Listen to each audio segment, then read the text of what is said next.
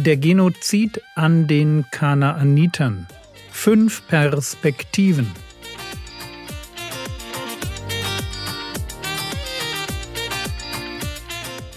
Theologie, die dich im Glauben wachsen lässt. Nachfolge praktisch dein geistlicher Impuls für den Tag. Mein Name ist Jürgen Fischer und heute geht es um einen Gott der Rache. Okay, ich gebe zu, diese Woche geht es um ein sehr schräges Thema.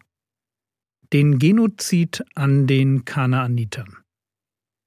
Gott beauftragt sein Volk Israel mit einem Völkermord.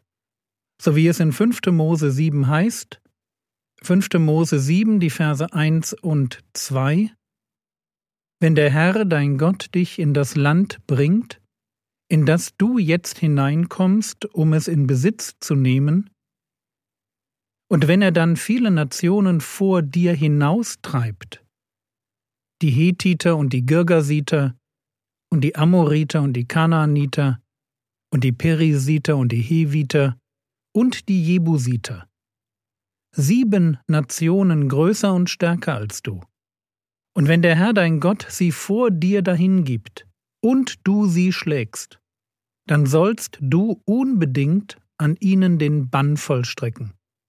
Du sollst keinen Bund mit ihnen schließen, noch ihnen gnädig sein. Sieben Völker wohnen dort, wohin Israel zieht, und Gott will, dass sie alle miteinander ausgerottet werden. Das wird diese Woche unser Thema sein. Frage, wie kommt man zu so einem Thema? Antwort Ich beschäftige mich gerade mit der Frage, warum junge Christen den konservativen Glauben ihrer Eltern verlassen. Und ich habe dazu eine Studie gelesen, die beschreibt, wie es dazu kommt.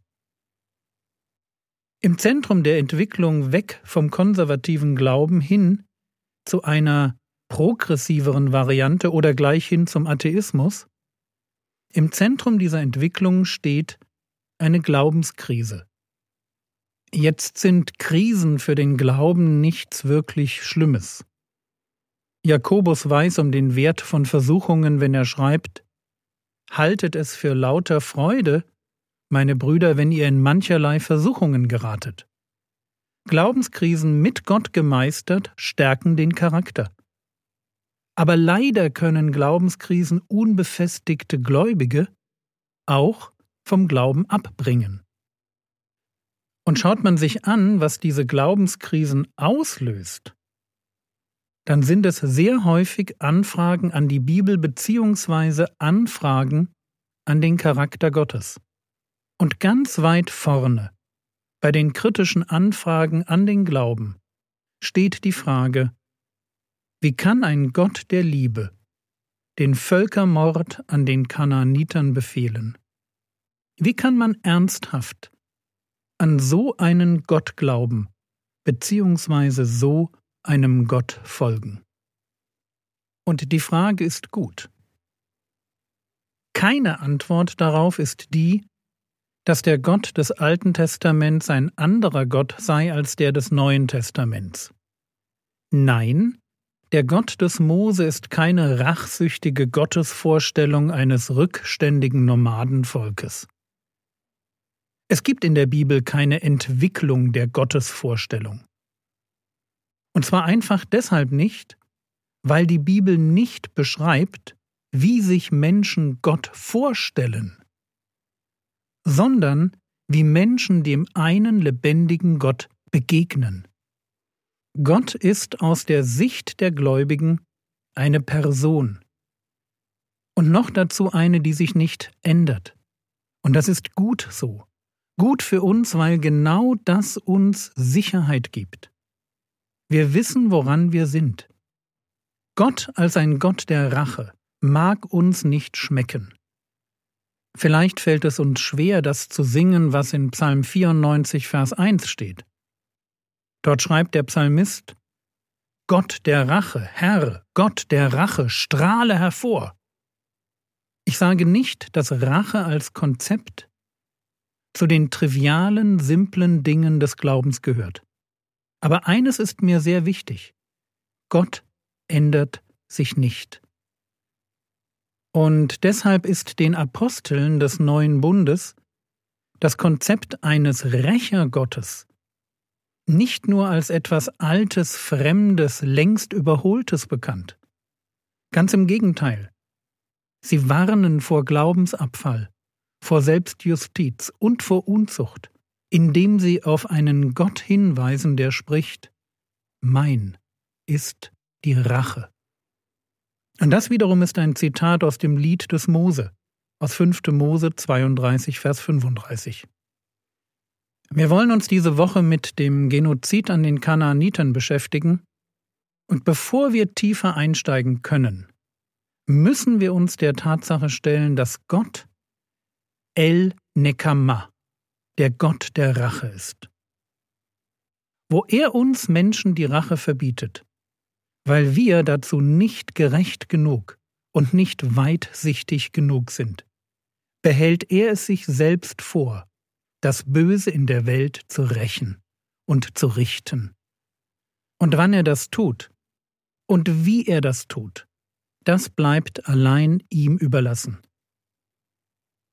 Wir tun persönlich nur gut daran, dass wir eines niemals vergessen.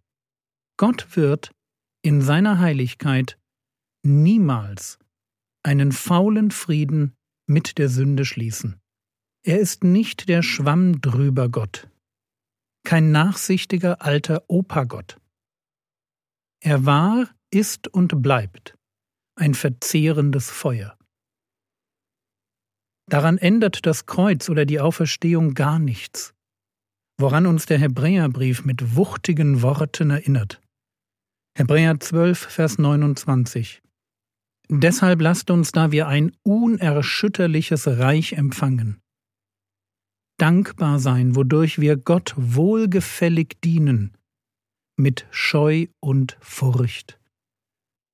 Denn auch unser Gott ist ein verzehrendes Feuer. Auch unser Gott. Genauso wie der Gott, dem das Volk Israel am Horeb begegnet war. 2. Mose 24, 17 die Erscheinung der Herrlichkeit des Herrn aber war vor den Augen der Söhne Israel wie ein verzehrendes Feuer auf dem Gipfel des Berges. Und dieses verzehrende Feuer, ein zum Gericht bereiter die Sünde von sieben Völkern rächender Gott, das ist der Gott Israels.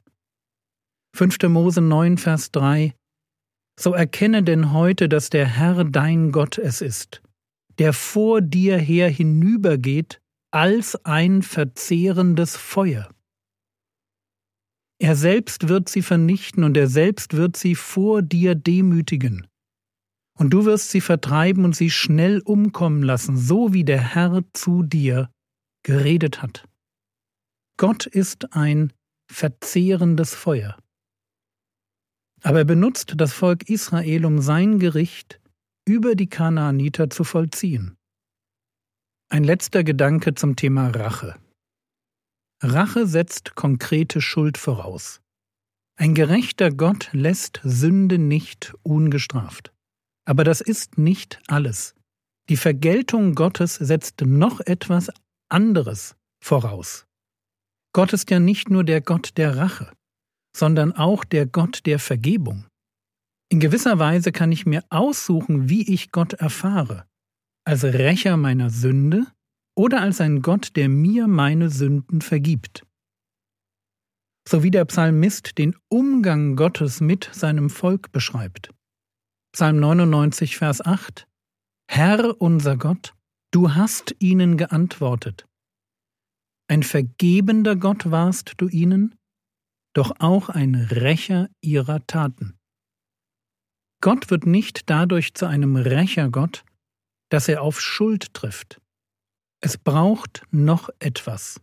Es braucht zusätzlich einen Mangel an Einsicht, einen Mangel an Reue, es braucht Unbußfertigkeit oder eine Verstockung des Herzens. Gott hat kein Gefallen am Tod des Sünders.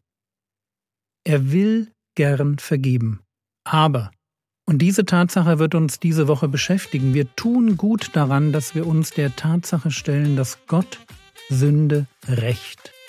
Und das tut er im Leben von Einzelnen, aber auch im Leben von Völkern.